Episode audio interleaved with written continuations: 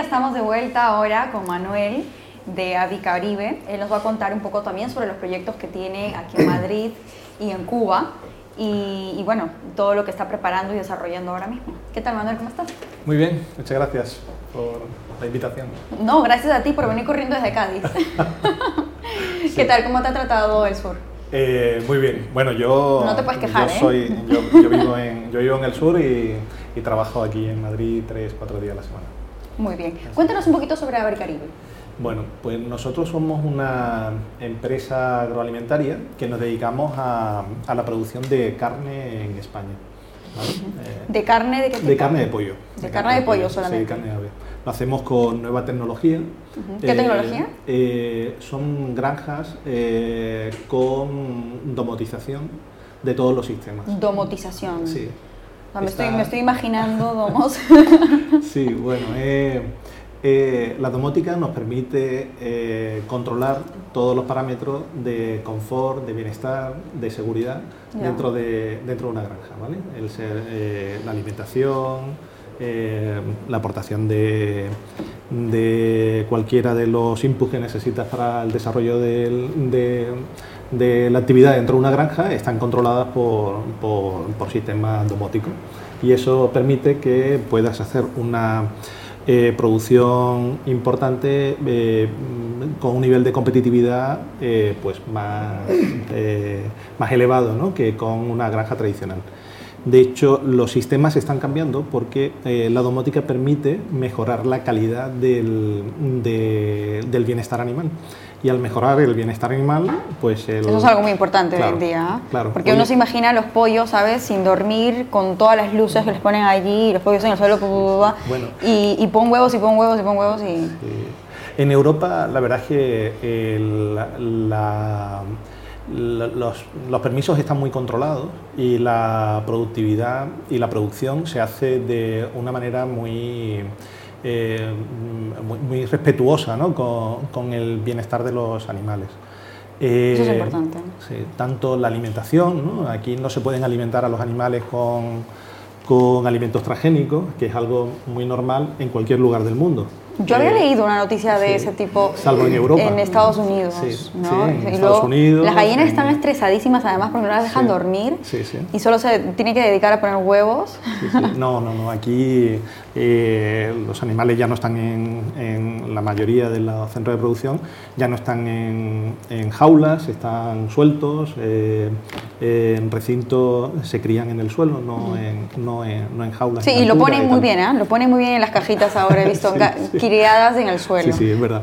Bueno, ¿y esto qué te permite? Bueno, pues permite uh -huh. que eh, si en Europa queremos tener una, una producción agroalimentaria en Ajá. general, en cualquier sector, necesitamos hacerlo eh, en base a la tecnología, ¿vale? Porque mmm, en Europa no vamos a competir eh, con el coste de la mano de obra o con el coste de determinados servicios que nos han permitido pues, el nivel de confort de, la, de, de los claro, ciudadanos. ¿no? Claro. Eh, ¿qué, ¿De qué manera podemos competir? Pues con tecnología. ¿vale? Y el bienestar animal es muy importante, no solo por la conciencia humana que tenemos todos, sino también porque el... Eso repercute de alguna forma en la salud también, ¿no? Sí, o sea, claro. Que, que, una gallina claro. estresada te bote huevos y que luego comamos esos huevos. O sea, sí, sí. Incluso también, me atrevería a decir, en la producción, ¿vale? Porque el animal, al estar tranquilo, uh -huh. eh, solo piensa en, en, comer y en engordar. ¿vale? Yeah. No está pensando, eh, si un animal pasa frío, pues destina gran parte de las calorías que consume a, a, a mantenerse. ¿Vale? A, la, eh, eh, si tú le pones calefacción al animal, eh, las calorías no las destina a, a, calentarse, sino que las destina a, a engordar. ¿no? Vale, y... pero luego todo eso es un tema también, ¿no? O sea, sí, bueno, sin profundizar tanto para que nos sí. cuentes lo de Cuba. Sí. O sea, ¿cómo haces para que sea algo tan, para que sea rentable y el huevo termine siendo barato sí. si la gallina, si la gallina duerme lo que debe dormir y mm. no produce nosotros, lo que hacen las grandes? Nosotros lo que hacemos es producción de carne, no producimos claro, bueno, huevos, sí. ¿vale? Uh -huh. eh, bueno, nosotros eh, queríamos, eh, queremos, tenemos un proyecto para exportar esta tecnología a a Cuba. Bueno, Cuba es un país hermano de, de España, ¿no? Eh, y, es un país donde hasta los años 80 tenían una alta producción avícola, pero a partir de los años 80, pues las diversas crisis que fueron padeciendo eh, hicieron que el, país dejara de producir y le fuese más rentable eh, por la obsolescencia tecnológica de sus granjas comprar el producto fuera y eh, bueno, hasta el punto de que a día de hoy prácticamente toda su producción se la compran a Brasil, Estados Unidos y a México. Claro. Entonces, eh, ¿qué es lo que planteamos? Pues planteamos hacer un proyecto de producción dentro del país. Y bueno, eh, lo tenemos, lo hemos trabajado muy bien, tenemos todo el desarrollo técnico, eh, de ingeniería, todo preparado, los terrenos buscados y tal, pero ha saltado la pandemia, ha llegado la ley Helms-Barton en Estados Unidos que prohibió las inversiones dentro del país y las se perseguían en el exterior. Bueno, eh, la verdad es que Cuba es un país que no solo ha sufrido los problemas que, que sufrimos en el resto del mundo, sino que para ellos todo es mucho más complicado. Sí. Y, y, la empresa Avicaribe, por ahí es por lo que venía el nombre, eh, eh, eh, se dedica fundamentalmente al comercio de, alimentos, ¿vale? carnes y también frutas. Hacemos comercio en... importamos frutas de Latinoamérica. Bueno, sí, me contabas eso, ¿no? Que dentro de Avicaribe tienes están desarrollando, han desarrollado ya hace poquito una marca que se llama Frunatura, desde donde se van a especializar en frutas traídas de Sudamérica. Eso es.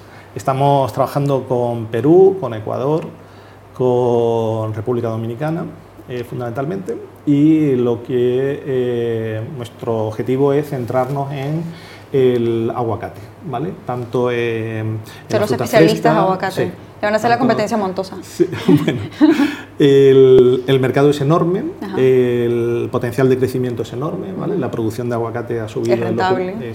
no para de subir. Eh, la demanda cada vez es mayor, es un, es un producto que es muy bueno para la salud y, todos, y, además muy apetecible y todo el mundo pues, pues queremos consumir aguacate. y nosotros... Y España, claro, también es una puerta muy importante aquí de importaciones de, Sudamérica para las reexportaciones también. ¿no? Así es, es que eh, bueno, al final eh, en el mundo agroalimentario estamos acostumbrados a consumir productos durante todo el año y la temporada de cosecha en España pues está limitada, como en cualquier lugar del mundo, y al final hay que proveer. Y esa producción pues se busca de, fuera. ¿no? En general, el, incluso cuando es la producción dentro de España, el, la demanda de Europa es tan grande que es necesario importar. Bueno, y para bien no para mal, para bien para algunos y para, para otros, eh, lamentablemente pues habrá una mucha menor producción del aguacate aquí de España por las sequías que ha estado habiendo en, la Sarquia, ¿no? Este año ha sido un año, va a ser un año complicado por que hubo menos, menos mango, ahora menos aguacate y los que salen los que salen son calibres muy pequeñitos. Eso es. La Entonces, falta de agua va a afectar claramente a la producción. Por un lado se está aumentando mucho la siembra de nuevas plantaciones, pero es verdad que la sequía que hemos padecido en los últimos años pues, está afectando ¿no? significativamente este año. Sí, sí, muchas empresas, por ejemplo, eh, que tienen sus cultivos en, Málaga o en Granada, ahora se están pasando a Huelva. sí, a Huelva. Huelva, Cádiz, también. En Cádiz es la única provincia que no tiene problemas de sequía en este momento. Sí es un problema, la verdad, es un poco lamentable. Es un país tan rico y tan importante en cultivos de muchas cosas, pero sobre todo de esta fruta que es ahora mismo eh, muy popular. Y hay este tipo de problemas que no les ponen una resolución rápida.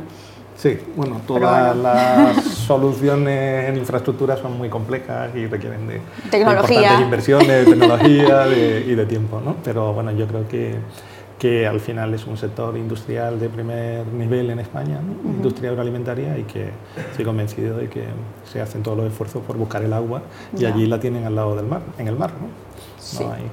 y bueno, y el, y el, proyecto este de las frutas eh, es para exportar y trabajar también con qué mercados. Sí, nosotros eh, nos dirigimos especialmente al mercado europeo y al mercado del comercio justo. ¿vale? Nosotros nos, es que nos estamos especializando en producto ecológico y de comercio justo. El comercio justo, como todo el mundo. Coméntanos un poquito, coméntanos un poquito aquí en el programa. Bueno, es un mercado donde eh, los clientes que, que compran este tipo de producto, pues lo que buscan es que tanto los trabajadores como los productores eh, eh, pues tengan un nivel de respeto eh, en, el, desarrollo de su trabajo, de manera que el precio del producto pues que no pase como suele ser normal en la cadena agroalimentaria, donde el 90% del precio o el 80% se queda en los últimos eslabones de la cadena. ¿no? Pues aquí se pretende que, que llegue un porcentaje muy importante equitativo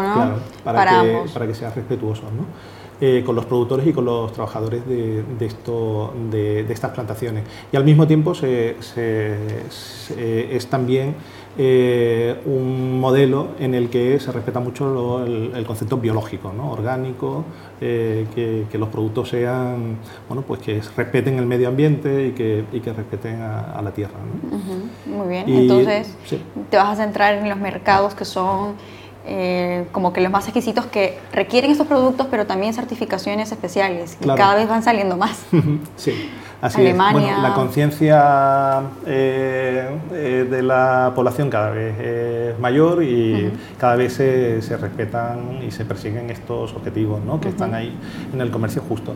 En Alemania el nivel de, de, exigencia es muy alto y el nivel de demanda de este tipo de producto pues, es el más alto de toda Europa. Allí hay más de 50.000 tiendas especializadas eh, exclusivamente en productos eh, de comercio justo y orgánico y bueno, pues hay un, nicho de mercado que no está siendo atendido y que nuestro objetivo es bueno, pues ver si somos capaces de conseguir todos los productos. Igual y el mercado nórdico también, ¿verdad? Sí, también en, en, el norte de Europa en general, ¿vale? también en Francia, pero, pero, insisto, Alemania es el... más exigente. Sí, ¿no? y, el, y, el, y, la locomotora ¿no? de, de, este, de este concepto. ¿no? Sí, sí, también en este tema. vale, y volviendo un poquito, como para ir terminando, en, las carnes también, ¿cuál es tu nicho, tu mercado principal? Bueno, en las carnes fundamentalmente eh, comercializamos cerdo eh, español y portugués y, eh, y, carne de ave, ¿vale? de pollo fundamentalmente. ¿Para, ¿para qué mercados? Pues hacemos exportaciones a China. ¿A China? Sí, y también a, también a Cuba, nuestro objetivo. Claro. Ahí. Eh, pero fundamentalmente esos dos, esos dos mercados. ¿vale? Bueno, pues muchas gracias por habernos contado sobre tus proyectos, sobre todo lo que estás desarrollando, además que es súper, súper interesante. Yo creo que igual y vamos a terminar trabajando juntos el aguacate. Ojalá. Sería un placer. Muchas gracias, Ana. No, gracias a ti.